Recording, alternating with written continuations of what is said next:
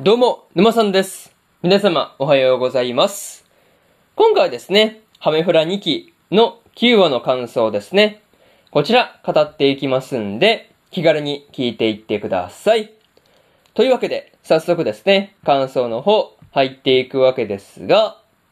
まずは、一つ目ですね。いつもの風景というところで、カタリナたちがですね、いつも通り平和な生活を送っていたわけなんですが、まあだからこそですね、キースの表情が暗いっていうところが目立つ部分ではありましたね。またね、ジオルドから、こう、カタリナに対して、まあ意識すらされていないっていう風に言われたことによってですね、まあちょっとね、こう、キースが傷ついているっていう風なシーンがあったりしましたが、まあ、本当にね、キースがどう感じたのかっていうところに関してはですね、すごく気になるところではあるという話ですね。あとはですね、こう、カタリナに対してキースがですね、進路のことを聞いたりしていたわけなんですが、やっぱりね、カタリナと、カタリナがですね、ジオルドと結婚するのかどうかっていう部分がですね、多分気にな、まあね、気になって気になって仕方がないんだろうなっていう風に感じたりしました。まあそれ辺もね、なかなかこう、難しいところではあるけどね。そう。まあでもカタリナの進路のこともね、実際どうするのかなっていうのはね、まあすごい気になるところ、すごいね、気になるところではあるかなっていう話で、まあでもね、こう、キースが悩んでいる中でですね、まあカタリナがですね、いつも通りに、こう、まあ、お菓子を食べたりとかですね、まあ農作業にこう励んだりしているっていうのにはですね、まあ笑ってしまったなというところですね。そう。結構キースが悩んでいるのに、カタリナがいつも通り過ぎてなかなか面白いよねっていう話ですね。そう。このなんて言うんだろうね、テンションの落差というか、なんかそういうところがすごくね、面白いなっていう風に感じたよというところで、まず一つ目の感想である、いつもの風景というところ終わっておきます。でですね、次、二つ目に入っていくわけなんですが、二つ目がですね、キースの失踪というところで、キースがですね、家出をしたということで、まあこれによっていなく、まあね、家から姿が、姿を消したわけなんですが、まあね、この、その原因がですね、カタリナにあるっていう風なお母さんの推理がですね、まあ、その原因がカタリナであるっていうところに関してはですね、まあ、当たっているっていうことを考えると、まあ、うん、半分くらいは正解なのかなっていう感じだったわけなんですが、まあね、そのお母さん、あなたよっていう風にね、まあこう、お母さんがですね、こう、カタリナあなたよっていう風に言うところがですね、まあ、結構面白かったなというところですね。そう。そういうところがね、結構面白かったわけなんですが、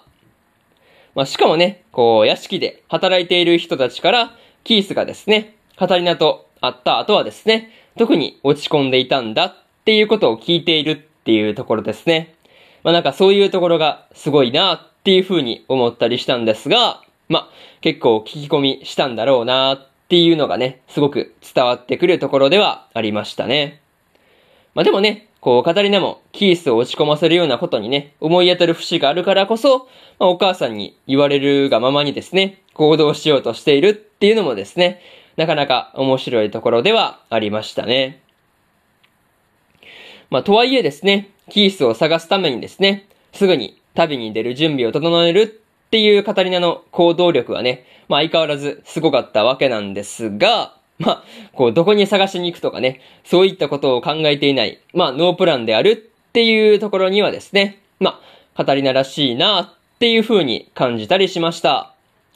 そういうところでですね、二つ目の感想である、キースの失踪というところ、終わっておきます。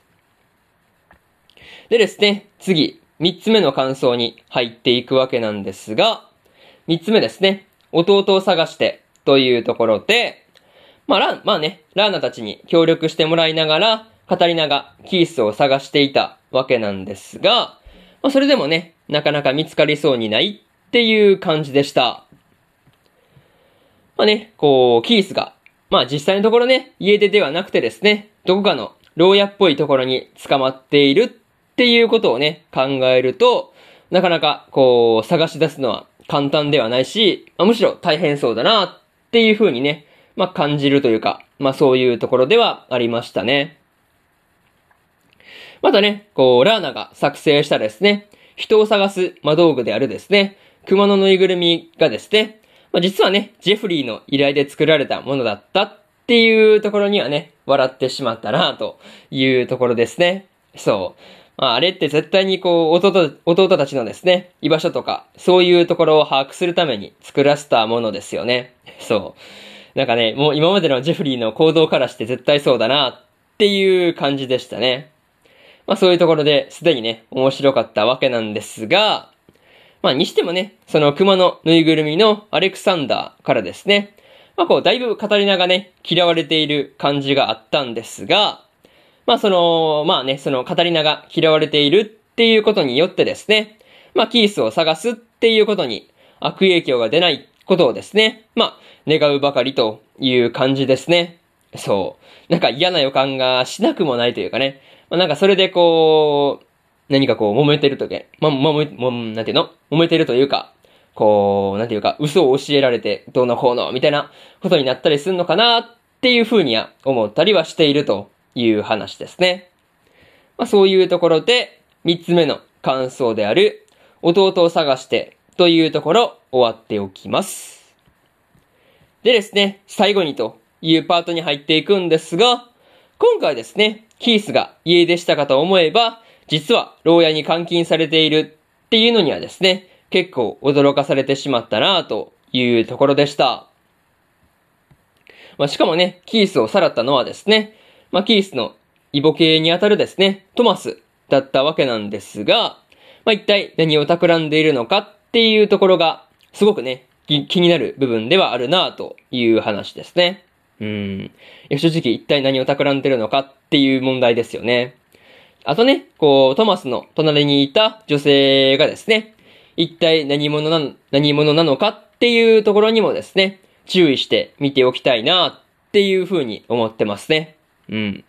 とりあえず、こう、次回あたりでですね、カタリナたちがですね、キースを無事に見つけられるっていうことを祈るばかりです。まあね、そういうところで、今回のハメフラ2期の9話の感想ですね。こちら、終わっておきます。でですね、今までにも1話から8話の感想はですね、それぞれ過去の放送で語ってますんで、よかったら過去の放送もですね、合わせて聞いてみてくださいというところと、明日です。明日じゃないね。今日は他にも2本更新しておりまして、女神寮のりょうぼくんの7話の感想と、テンスラ2期の20話の感想ですね。この2本更新してますんで、よかったらこっちの2本もですね、聞いてみてくださいという話ですね。あとはですね、明日ですね。明日は4本更新するんですが、迷宮ブラックカンパニーの第8話の感想と、魔法科高校の優等生の9話の感想。そしてですね、白い砂のアクアトープの9話の感想と、スカーレットネクサスの10話の感想ですね。この4本、1、2、3、4と更新しますんで、よかったら明日もですね、ラジオの方聞きに来てください。というわけで、本日2本目のラジオの方終わっておきます。以上、沼さんでした。それでは、次回の放送でお会いしましょう。それじゃあまたね。